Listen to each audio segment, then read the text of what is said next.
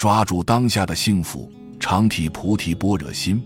我们不是为未来在天国中再生修行，我们活在当下，就要活得真实圆满，就要懂得抓住当下的幸福。常体般若生智慧，开发菩提的灵悟。菩提之心是一种灵悟之心。人越不为外物所扰，悟性越高，也就越发聪慧。弘一法师曾为僧众和善友们讲解发菩提心的佛法要义。菩提二字是印度的梵语，翻译为觉，也就是成佛的意思。发者是发起，故发菩提心者便是发起成佛的心。为什么要成佛呢？为利益一切众生。须如何修持，乃能成佛呢？需广修一切善行。以上所说的，要广修一切善行，利益一切众生。但须如何才能够彻底呢？须不着我相。所以发菩提心的人，应发以下之三种心：一大智心，不着我相。此心虽非凡所能发。亦应随分观察。二大愿心，广修善行；三大悲心，救众生苦。有发菩提心者，须发以下所记之四弘誓愿：一众生无边誓愿度。菩提心以大悲为体，所以先说度生。二烦恼无尽誓愿断，愿一切众生皆能断无尽之烦恼。三法门无量誓愿学，愿一切众生皆能学无量之法门。四佛道无上誓愿成，愿一切众生皆能成无上之佛道。如何说誓愿一切众生？这里有两种解释。依就浅来说，我也是众生中的一人。现在所说的众生，我也在其内。再进一步言，真发菩提心的，必须彻悟法性平等，绝不是我与众生有什么差别，如是才能够真实和菩提心相应。菩提心要需懂得开悟，一个能够开悟的人，领悟能力高了，认知层次高了，他自己就与以前不同了。一个一度迷茫的青年找到禅师问：“大师。”有一件事使我整夜都睡不好，我感到很迷茫，希望您能帮我指出一条光明的道路。禅师听后没有说话。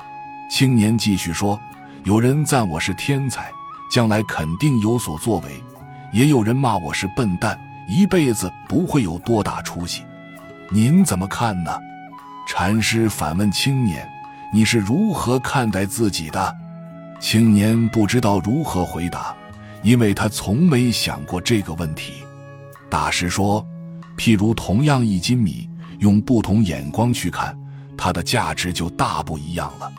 在吹拂眼中，它只是能做两三碗米饭的粮食；在农民看来，它就值一元钱；在卖粽子的眼中，包成粽子后，它可卖三元钱；在制饼者看来，它能被加工成饼干，卖五元钱。”在味精厂家眼中，它可提炼出味精，卖八元钱；在制酒商看来，它酿成了酒，可以卖到四十元钱。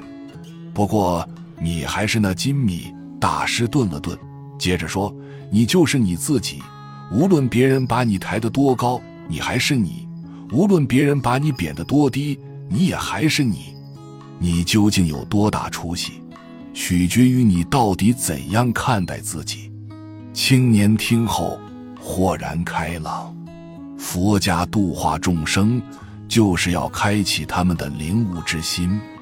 只有开启了一个人的灵悟之心，他才能诚心做事，不为结果所困扰。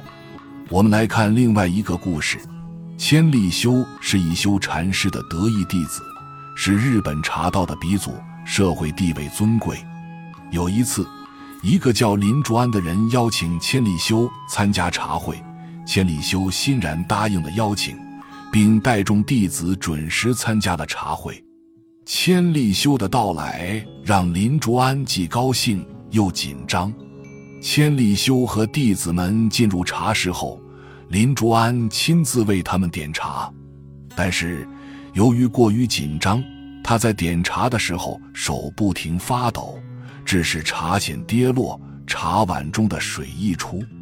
看到这不雅观的场面，千利休的弟子们在心里偷偷的笑他。可是茶会结束后，千利休却站起来赞叹说：“今天的茶会实在太棒了，茶会主人的点茶技术真的很让人敬佩。”弟子们觉得师傅有点口是心非，于是，在回去的路上问：“师傅为什么要撒谎呢？那样糟糕的点茶，你却赞不绝口。”千里休笑了笑，回答道。那是因为林卓安想让我们喝到最好的茶，一心一意去点茶，没有留意是否会出现其他的情况。这种心意很难得。对于茶道来说，不管多么漂亮的点茶，多么高贵的茶具，如果没有诚心，就失去了意义。做人做事也是这个道理，只要认真做了，结果成败已经不重要。这是一种悟性。也是人生中应有的智慧，这种智慧会让人的生命更有价值。